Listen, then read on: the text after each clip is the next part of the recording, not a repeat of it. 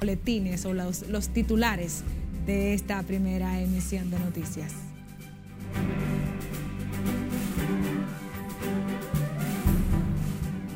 presidente Abinader reafirma compromiso con la transparencia y lucha contra la corrupción al encabezar presentación de plan gobierno abierto. Centrales sindicales solicitan aumento salarial de un 35% ante el Comité Nacional de Salarios y los empresarios brillan por su ausencia. Esperan autorización de aseguradora para iniciar los trabajos de remozamiento de la estructura que cayó al suelo en La Vega. Disponen prohibición de fiestas clandestinas en Santiago, lo que encuentra respaldo de sus residentes. Policía Nacional anuncia operativo preventivo por el Día de la Virgen de la Altagracia. Aplazan audiencia de apelación del caso Odebrecht, ya que fiscales deben asistir a audiencia preliminar del caso Pulpo, que está en fase final. Y Andeclip amenaza con paralizar clínicas privadas si no encuentra respuesta a sus reclamos.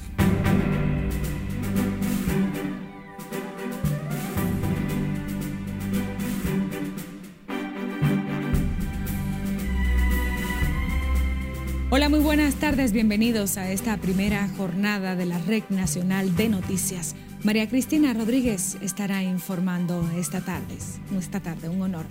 El presidente Luis Abinader reafirmó este jueves el compromiso del gobierno con la transparencia y la lucha contra la corrupción y reiteró el llamado a las instituciones del Estado a continuar el cumplimiento de sus compromisos y alcanzando metas en los tiempos establecidos.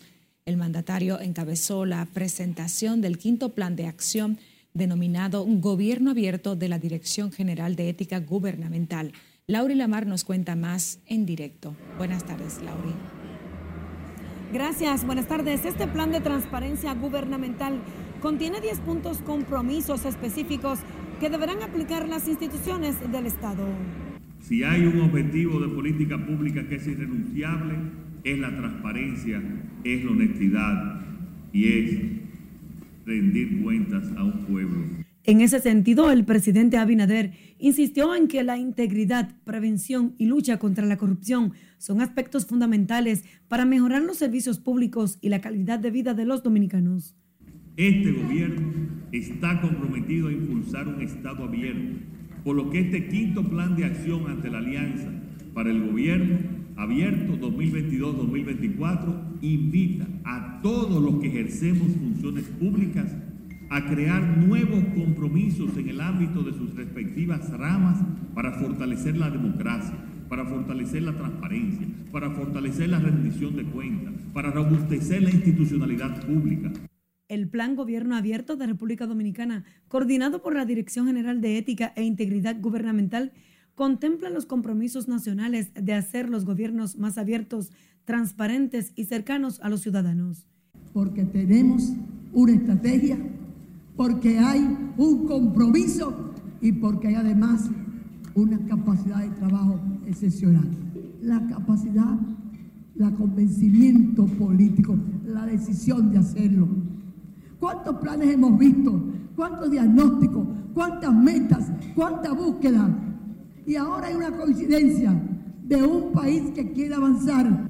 El indicado acto presidencial instruye la implementación y ejecución de 10 compromisos que basado en los pilares de gobierno abierto priorizan la transparencia, integridad, servicios públicos de calidad, transformación digital, territorialidad, salud, medio ambiente, mercado laboral y contrataciones públicas. El programa también cuenta con un espacio de diálogo y colaboración permanente entre el gobierno dominicano, la sociedad civil y otros actores no gubernamentales. La República Dominicana inició la implementación de su primer plan de acción nacional en el año 2012, formando parte de los 77 países que pertenecen a la Alianza para el Gobierno Abierto de las Naciones Unidas. De mi parte es todo retorno al estudio. Muchísimas gracias, Lauri Lamar. En otra información, el sector sindical formalizó su propuesta de aumento salarial de un 35% en un encuentro ante el Comité Nacional donde una vez más los empresarios brillaron por su ausencia. Nelson Mateo tiene los detalles. Lo que ahí se planteó y lo peligroso que esto puede ser. Esa es una bomba de tiempo. El Comité Nacional de Salarios convocó a empresarios y trabajadores con la intención de encontrar un consenso adelantado. Lo que todos estamos buscando, que es el establecimiento de un salario real, que tenga la capacidad del poder adquisitivo en la República Dominicana de la canasta básica, eh, pero vamos de alguna manera a poder eh, recuperar un porcentaje muy importante de la canasta básica en esta coyuntura. Jacobo Ramos llevó la propuesta ante el organismo oficial en nombre de las centrales sindicales de un 35% por renglón patronal. Empresas grandes que hoy ganan 21 mil pesos, con este aumento salarial pasarían a ganar 28 mil 350 pesos empresas medianas que hoy ganan 19.250 pasarían a ganar 25.988. Empresas pequeñas que hoy ganan 12.900 pasarían a ganar 17.415. Sin embargo, la discusión se desarrolló sin la presencia de los empresarios, que esta vez pidieron un nuevo plazo para integrarse a las discusiones según una comunicación enviada al Comité de Salarios. Les reiteramos que la mayoría de las entidades empresariales se encuentran en un proceso de cambio y o juramentación de sus órganos directivos que han impedido seleccionar los representantes del sector empleador en el proceso de discusión arriba indicado.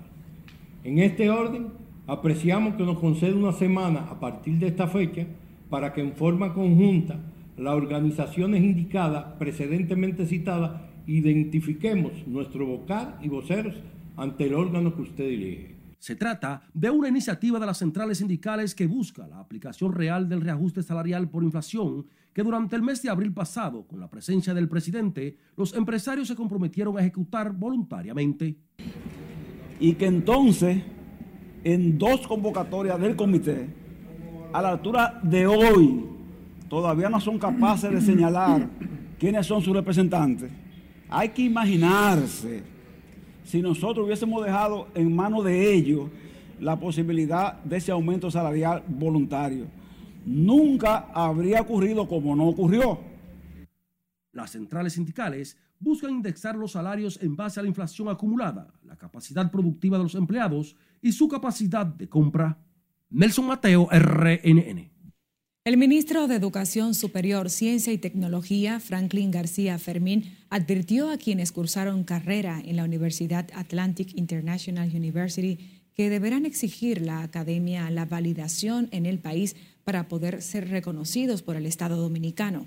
García Fermín dejó claro que la MESIT no reconoce los títulos emitidos por esa universidad virtual trata de títulos falsos, sino que no están reconocidos por el país porque no son títulos oficiales.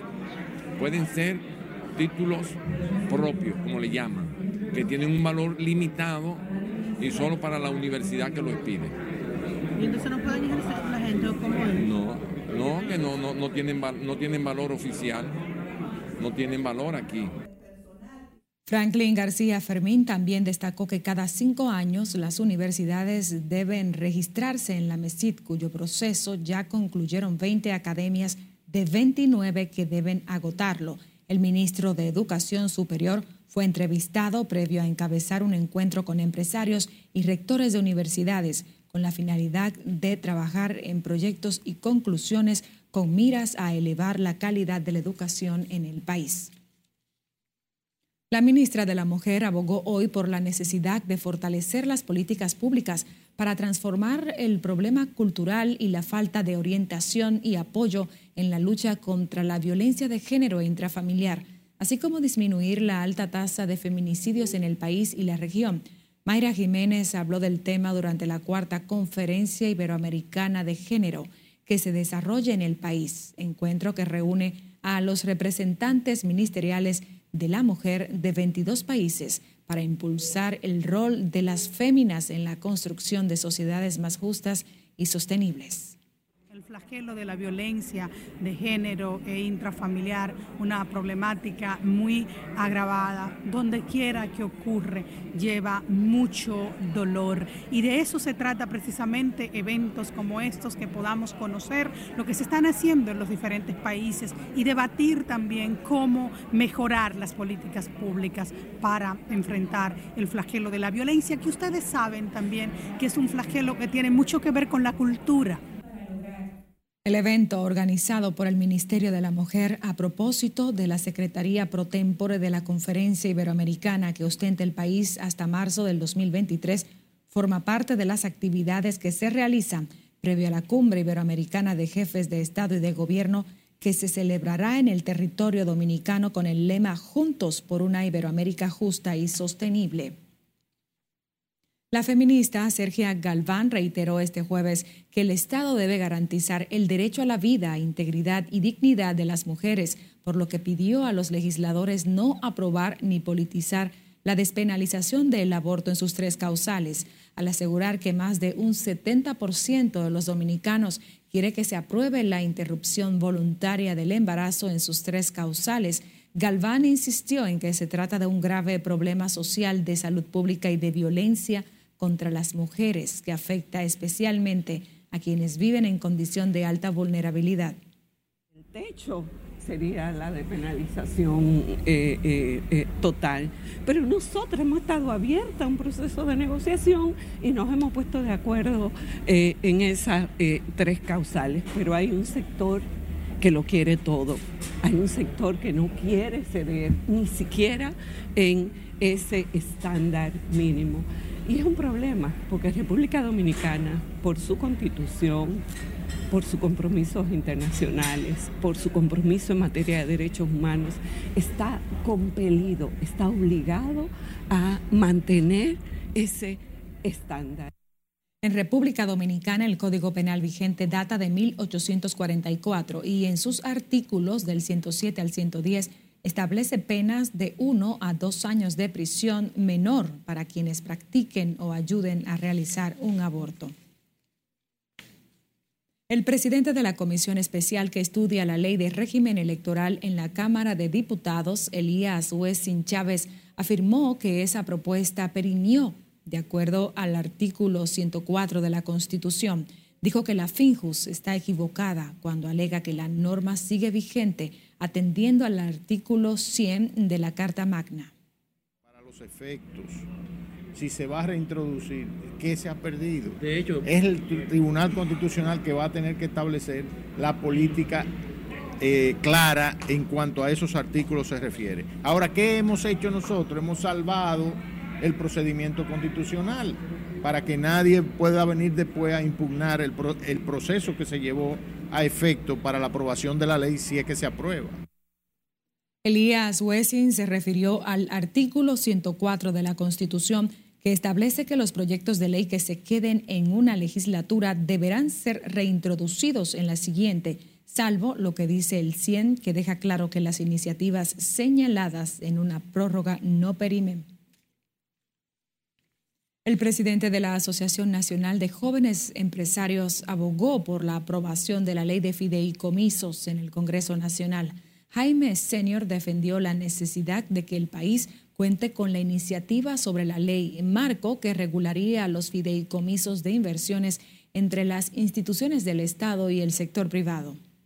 Nosotros respaldamos eh, la misma, entendemos que ahora mismo ante la ausencia de regulación esa valiosa herramienta de los fideicomisos merece ser regulada, merece ser consensuada esa ley y merece ser aprobada. El presidente de ANGE también valoró como positivo el rumbo que lleva la economía dominicana, al tiempo que resaltó que seguirá creciendo a buen ritmo. Nos vamos a comerciales, quédese con la red nacional de noticias, pero manténgase enterado de la actualidad a través de nuestras redes sociales, de nuestro portal noticiasrnn.com.do, también por nuestro canal de YouTube puede enterarse de las noticias nacionales e internacionales. Puede escuchar además nuestras emisiones informativas en formato de audio o enviarnos sus imágenes y denuncias por nuestra línea de WhatsApp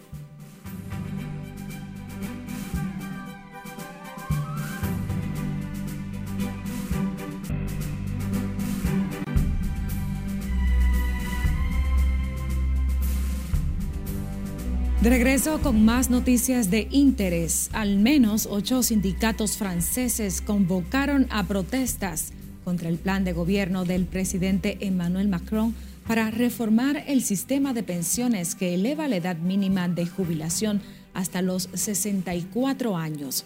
Cesarina Ravelo nos dice más en el resumen internacional de RNN. Se espera que la huelga de 24 horas paralice gran parte del país porque se integraron trabajadores del transporte, educación, salud y controladores de tráfico aéreo. La mayoría de los franceses se opone a la reforma que pretende elevar la edad mínima de jubilación en Francia de 62 a 64 años, así como a que se aumente el tiempo de cotizaciones a un mínimo de 43 años para acceder a una pensión completa a partir del 2027. Varios líderes de las manifestaciones antigubernamentales de Perú afirmaron que en su país no habrá democracia ni paz si la presidenta Dina Boluarte no renuncia a la jefatura del Estado. Así lo aseguró el secretario general de la Confederación General de Trabajadores del Perú, Jerónimo López, durante una rueda de prensa celebrada junto a dirigentes de varias regiones que participan en las protestas. Las protestas van además para exigir la libertad de Pedro Castillo, nuevas elecciones y la disolución del Congreso. El Tribunal Supremo de Israel ordenó al primer ministro Benjamin Netanyahu que destituya al ministro de Salud y de Interior luego de ser condenados por fraude fiscal. Los jueces de la Corte calificaron irrazonable dicho nombramiento del ministro de Salud debido a las múltiples condenas por corrupción. De su lado, muchos políticos israelíes se mostraron opuestos a la decisión del Tribunal Supremo por considerar de extrema y viciada la decisión de la Corte. La Corte Suprema de Brasil ordenó prisión preventiva a 354 de los 1.459 detenidos por los actos golpistas del pasado 8 de enero que ya tuvieron audiencia de custodia. A otras 220 personas les fue otorgada la libertad provisional, pero deberán obedecer medidas cautelares como entregar sus pasaportes, presentarse semanalmente ante las autoridades, portar una tobillera electrónica para ser monitoreados y no podrán abandonar sus ciudades de domicilio, entre otras medidas. Los bolsonaristas, que llevaban acampados más de dos meses en la puerta de los cuarteles de las principales capitales, pedían una intervención militar para derrocar al actual presidente Luis Ignacio Lula da Silva, elegido con el 50.9% de los votos válidos. Al menos dos muertos y unos 80 heridos en una estampida cerca del estadio de Palm Trunk en la ciudad Basra, en Irak. El hecho se produjo cuando miles de aficionados del equipo hincha de la selección de Irak se congregaron frente al estadio a la espera de la final de la Copa de Naciones del Golfo para presenciar el enfrentamiento del combinado local contra Oman. Sin embargo, el 90% de las entradas ya estaban vendidas, lo que causó indignación entre muchos fanáticos, especialmente entre los que acudieron desde otras provincias del país.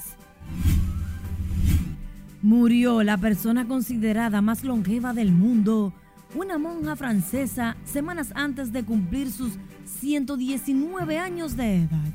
Sor Lucille Landon, quien era conocida como hermana André, nació el 11 de febrero de 1904 en la localidad de Ales, en el sur de Francia. Vivió las dos guerras mundiales y sobrevivió al COVID-19 sin siquiera darse cuenta que estaba infectada. La monja fue calificada como la persona más longeva del mundo por el grupo de investigación en gerontología que corrobora datos de personas que se cree tienen 110 años o más, luego que muriera la japonesa Kan Tanaka, quien falleció el año pasado a los 119 años. Ahora la persona de más edad en el mundo de la que se tenga conocimiento es la estadounidense María Branjax Morera, una estadounidense que vive en España a sus 115 años. Sin embargo, el récord de la longevidad lo ocupa Jean Calment, una mujer francesa que también vivió en el sur de Francia y murió en 1997 a la edad de 122 años. En las internacionales, Cesarina Ravelo, RNN. De regreso con más, unas 29 personas que viajaban desde República Dominicana hacia Haití fueron secuestradas en el territorio haitiano. El vehículo con 37 personas, de las cuales 9 lograron escapar, fue interceptado en el distrito de Croix-de-Bouquet en Haití en una zona controlada por, la banda Los 400 Mazos. El autobús pertenece a la empresa Autobuses Capital Coach Lines y salió de la esquina en las calles 27 de febrero y Teatro Nacional del barrio El Millón del Distrito Nacional. La información fue publicada por el periódico haitiano Le Noveliste mientras se desconocen detalles del hecho. Especialistas en la materia analizaron este jueves las relaciones dominico-haitiana y los desafíos de la inmigración y la estabilidad social y política del vecino país por la grave crisis institucional de seguridad y económica que afectan a esa nación. Durante el seminario de la Universidad Nacional Pedro Enríquez Ureña se abordó el presente y futuro de las relaciones con Haití, nación que se deteriora cada día y mantiene a su población atemorizada sin acciones por parte del gobierno de ese país que frenen la espiral de violencia. ¿Cuál es la verdad descarnada y que no se ha dicho lo suficiente? Es que la migración ilegal desproporcionada se está comiendo los frutos de la democracia dominicana, de eso que ellos no han podido lograr en toda su historia. Es una especie de barbarismo funcional. Se la está tragando en esos ámbitos. Se está tragando eh, lo que se ha logrado la democracia. Señores, usted sabe la lucha que dio el 4%, por ejemplo, la lucha política del 4%, y se logró. En la actividad se analizaron también las consecuencias económicas de la masiva inmigración ilegal en el empleo y el sistema de la seguridad social, así como la marginalidad urbana. Vamos a Santiago, donde la policía y el Ministerio Público dispusieron prohibir los denominados teteos o fiestas clandestinas, lo que ha encontrado el apoyo de la población. Junior Marte con más. Estamos hablando de que no se incumpla la ley a la hora de usted tener un gozo o un festejo. El vocero de la policía en Santiago, Fernando Pérez Valerio, advirtió que perseguirán a los violadores de la ley con música a altos volúmenes y la obstrucción de los transeúntes que cumpla con lo que es el libre tránsito de las personas. Que si en una bomba que es privada está ya sea el dueño con seis personas y no está prohibido por la ley, él puede hacerlo. Valerio dice que serán perseguidos las estaciones de combustibles y los lavadores de vehículos donde se forman fiestas clandestinas. Lo que nosotros no vamos a permitir es que en una bomba que se destina para echar combustible, se haga un teteo, un chipeo, como quieran llamarle, nos cierren la calle, los niveles de la música de decibeles suban más y entorpezca. ¿Qué pasa? Que las personas que no están en el teteo son más. Y a esas personas que no están dentro del teteo es que queremos garantizarles su derecho. Las fiestas informales en las calles provocan caos y desorden en la ciudad de Santiago, por lo que la medida ha encontrado respaldo. Se puede compartir, pero no en teteo, eh, en su casa, con su familia. Pero no en teteo, el teteo es lo que trae muchos problemas, el tiroteo y vaina, y escándalo y bulla. La policía lo, lo tiene que quitar porque eso es lo que trae problemas en la calle. Porque si la gente bebe social y tranquilo, ahí sí. Pero eso teteo fuertemente, reguero de gente, ahí lo que se llaman el problema. Antes no se usaba el teteo y todo el mundo vivía bien. Es obligado el teteo. Eso no, está bien, que general que meta mano, que está haciendo su trabajo aquí en Santiago. ¿Tiene el apoyo de la ciudad? Sí, tiene el apoyo, está haciendo su trabajo. Eh, de ahí es que vienen muchas muertes, muchos atracos que salen de ahí, gente bebiendo y usando todas sus cosas. La policía advierte a los jóvenes y a las personas que sacan provecho de dichas fiestas a que cumplan con las disposiciones para evitar conflicto con las autoridades. En Santiago, Junior Marte, RNN. Aún persiste el temor entre los moradores del sector de Guachupita, Distrito Nacional, tras una balacera que ocurrió hace unos días, la que es investigada por la Policía Nacional. Juan Francisco Herrera estuvo en la barriada y esta es la historia. Aunque en el barrio de Guachupita se observó en total tranquilidad, la inquietud sigue latente en los residentes por los conflictos surgidos recientemente. Esta señora asegura que va de su casa al trabajo y no sale de noche por miedo a los antisociales. Tú sabes que uno se asusta. Tú sabes que la gente que trabajamos el día entero, me yo llegué fue ahora mismo, desde las seis y media me fui. Los dueños de negocios de la barriada esperan mayor vigilancia para evitar robos y problemas en las bandas. Claro, tú sabes, uno se siente con temor. Veces uno tiene que cerrar temprano y cosas por, por el temor, no porque aquí hacen nada, porque ellos casi no, no fuerzan un colmado. Otros temen ser víctima de los delincuentes por denunciar problemas que ocurren en la barriada. ¿Cree que se debe aumentar la vigilancia de todas formas? ¡Bárbaro! Pero claro que sí. Es importante.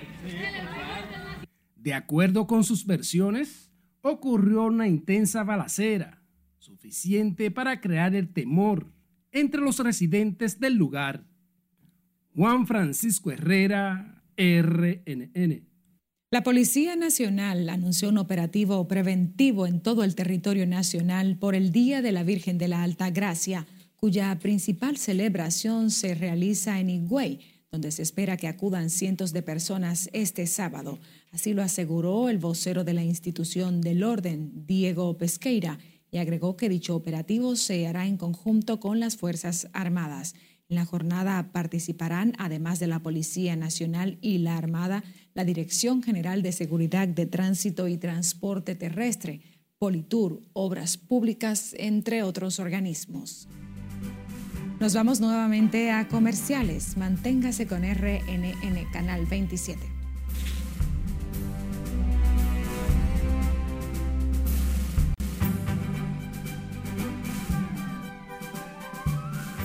En condiciones estables se encuentran las personas afectadas por el derrumbe de la edificación en La Vega, mientras la mujer que lamentablemente perdió la vida está siendo velada a puertas cerradas en Cutupú de la provincia. Margaret Ramírez está en directo desde la zona del desastre. Buenas tardes, Margaret.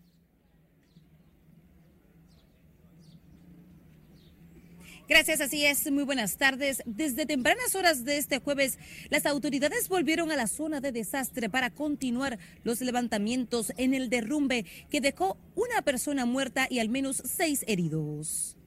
Según el jefe del Cuerpo de Bomberos de La Vega, los equipos realizan un último descenso en el área para luego rendir el informe que deberán entregar a la comisión que se encargará de la investigación. Sí, ya nosotros como institución ahora mismo vamos a terminar de hacer el último levantamiento, que tenemos a los muchachos ya allá arriba, y con eso concluimos la certificación que de parte nuestra exigen las autoridades. ¿Qué consiste este último levantamiento? Este último levantamiento consiste en tal vez ver algún detalle que no pudimos ver en la noche ya cuando, si hubiésemos terminado en la tarde, pues lo hubiéramos hecho ahí mismo. Pero como terminamos a la una de la mañana, pues venimos ahora de día para chequear, ver todo y llevarnos ya la última impresión de todo lo que ha ocurrido. En cuanto a la remoción de escombros, el Ministerio de Obras Públicas presente en el lugar cesó sus operaciones y procederá a retirarse debido a que los ingenieros del colapsado edificio dijeron que cuentan con los equipos para hacerlo y que actualmente realizan trámites con la aseguradora de la edificación. ¿Dónde hay una situación? Yo hablé con el ingeniero encargado de la obra, porque esta es una obra privada. Ellos tienen que esperar el seguro, tienen que dar unos pasos.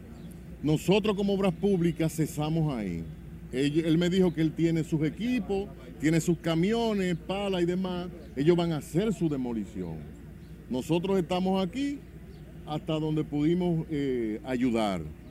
Obras Públicas en estos momentos cesa los trabajos de demolición, o sea, por disposición del ingeniero de la obra, básicamente ellos tienen un tema con el seguro, ellos tienen que esperar que se agote esa situación pero ellos tienen sus equipos. De los heridos producto del siniestro, una se encuentra ingresada en el Hospital Traumatológico Juan Bosch en condiciones estables, pero de cuidado.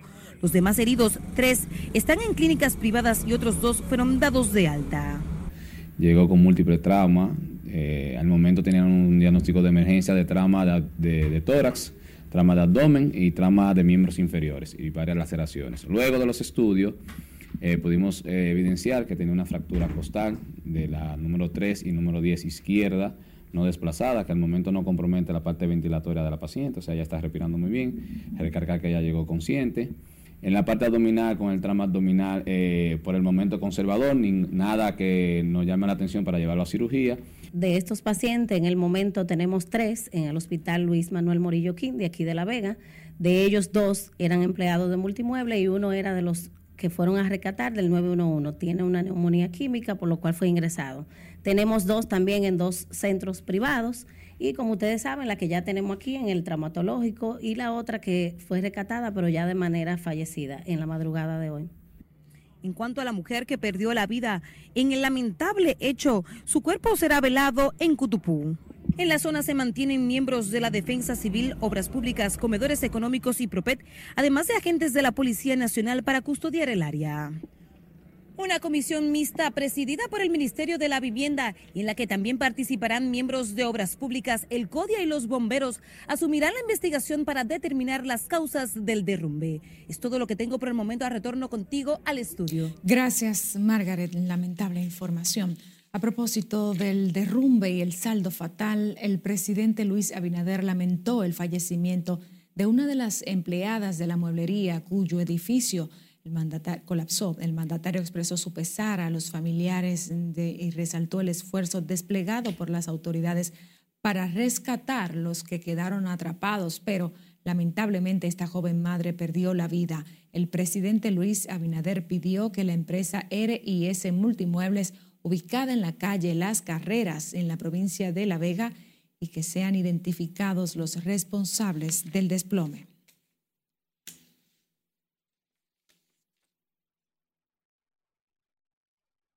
La República Dominicana ocupa el cuarto lugar con la mayor mortalidad cardiovascular de la región del Caribe, detrás de Haití, Guyana y Surinam, representando esto un problema de salud pública que repercute en la vida de los dominicanos, según especialistas. Es por esto que como parte de los esfuerzos a favor de la salud cardiovascular que realizan los centros de diagnóstico y medicina avanzada y de conferencias médicas, telemedicina firmaron un convenio con la Universidad de Bolonia, Italia, para desarrollar proyectos conjuntos en todo lo relativo a cirugía cardiovascular.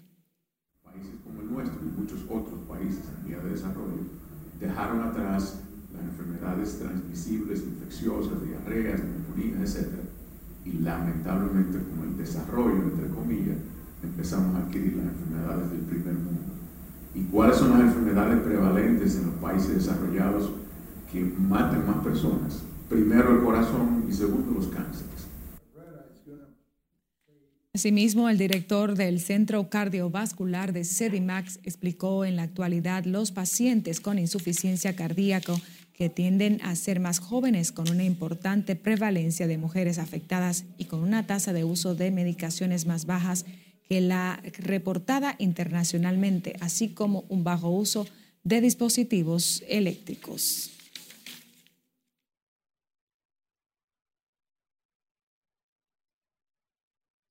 Referencia al laboratorio clínico realizó el lanzamiento de la quinqueava edición del proyecto Agenda por la Vida, que este año beneficiará con recursos a 12 entidades sin fines de lucro.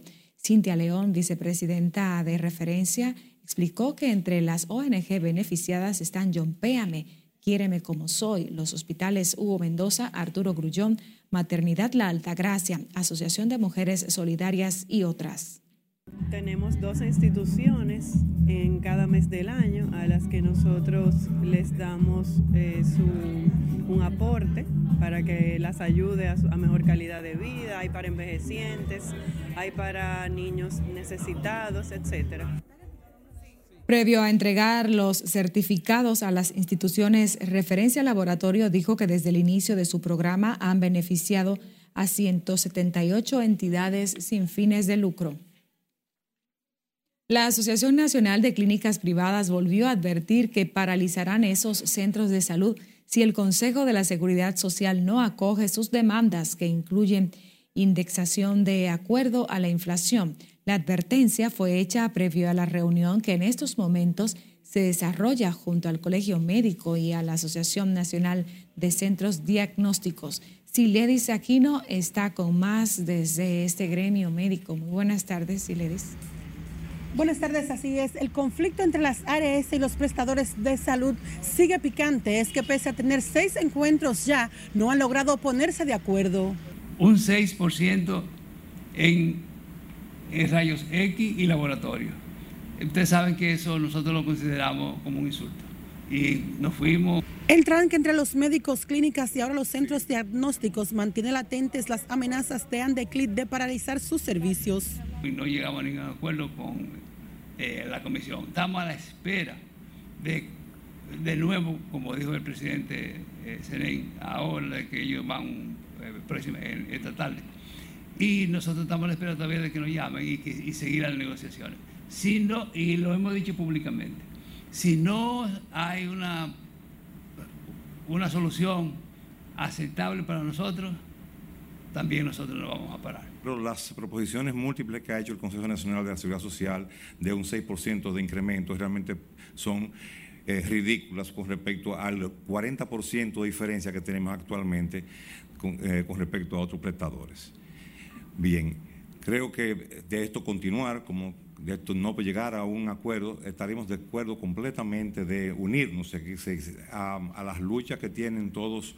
Mientras el Colegio Médico volverá esta tarde a la mesa del diálogo con el Consejo de la Seguridad Social en la que esperan arribar a acuerdos con las administradoras de riesgos de salud. No vamos a aceptar que una gente vaya a una farmacia con un glosario de cuatro a cinco medicamentos y que nada más le quieran dar uno. Nosotros estamos demandando que si no le puede cubrir el más caro que hay en el mercado, por lo menos se les cubra el medicamento disponible, el de referencia. La reunión que se desarrolla en el Colegio Médico Los Galenos y representantes de los centros privados continúan las discusiones para llevar una propuesta conjunta a la Comisión del Consejo Nacional de la Seguridad Social. Mientras las ARS y los prestadores de salud mantienen el impasse, más de 4.7 millones de cotizantes en la seguridad social mantienen el nerviosismo por las amenazas de paros y manifestaciones de las clínicas y el colegio médico. Por el momento son los detalles que les tengo. A retorno con ustedes al set de noticias. Muchísimas gracias, Iledis Aquino. La audiencia para conocer la apelación del proceso judicial por los sobornos de Odebrecht pautado para este jueves fue aplazada para el 4 de julio. Los jueces de la tercera sala penal de la Corte de Apelación del Distrito Nacional, Pedro Rivera, Daniel Nolasco y Nancy Joaquín, decidieron reenviar la vista a los fines de que las partes que han propuesto testigos los citen para el referido día. Lo que los magistrados conocerán el mes próximo son los recursos de apelación que interpusieron el empresario Ángel Rondón y el exministro de Obras Públicas Víctor Díaz Rúa los dos únicos condenados a ocho y cinco años de prisión respectivamente en primer grado. Por igual conocerán la objeción que presentó el Ministerio Público solo contra la condena de Díaz Rúa en busca de que se le aumente a 10 años de reclusión al exfuncionario.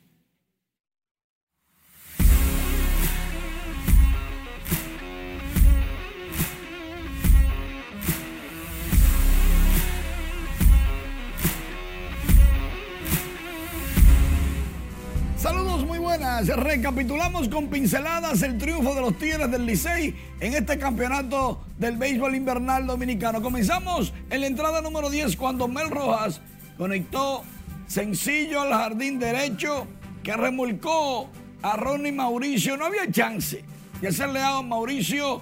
La bola incluso se le escapó al defensor Gustavé en el jardín derecho y los Tigres del Licey comenzaron a celebrar. Una historia que rodea a Mel Rojas Jr. bien interesante. La última vez que él jugó con los Tigres del Licey, el Licey fue campeón. Él tuvo una pausa y cuando volvió, vista aérea de esta jugada, ganó el Licey otra vez. O sea que el muchacho tiene un aura triunfalista.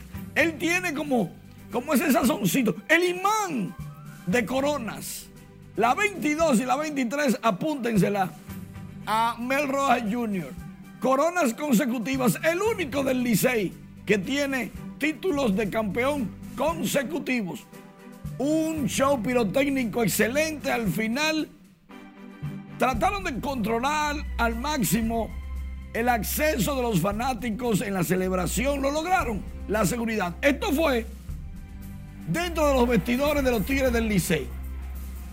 Allí, aunque no estaba permitido igual, los periodistas estuvieron ahí y se captaron imágenes de gozo antes de la celebración y después de la celebración. Esta fue la celebración afuera, cuando se entregaron los trofeos. En un lado los jugadores, en otro lado los ejecutivos de la liga, del equipo, el capitán, el gerente general, el dirigente y en el lobby, paralelo a esa celebración, algunos fanáticos como que le corrieron al frío y se fueron a la chercha. Y ahí estaba el animador de los Tigres del Liceo, José Hernández, encendido todavía. Más adelante le voy a enseñar un poquito más de José, porque, porque antes de todo eso vino lo que los liceístas dijeron que fue el golpe de suerte. Milton Morrison, administrador de Edesur, fue invitado por el Licey y por la Lidón a realizar el lanzamiento de honor. No tenemos que entrar en detalles de cuál es el equipo del señor Morrison, pero ciertamente su presencia ayudó de alguna forma a llevar vibras positivas y el Licey se coronó campeón con el señor Morrison realizando el picheo de honor. El apoyo de Desur fue increíble al torneo. Esto fue en París y hago un paréntesis porque hay cosas espectaculares que no se repiten.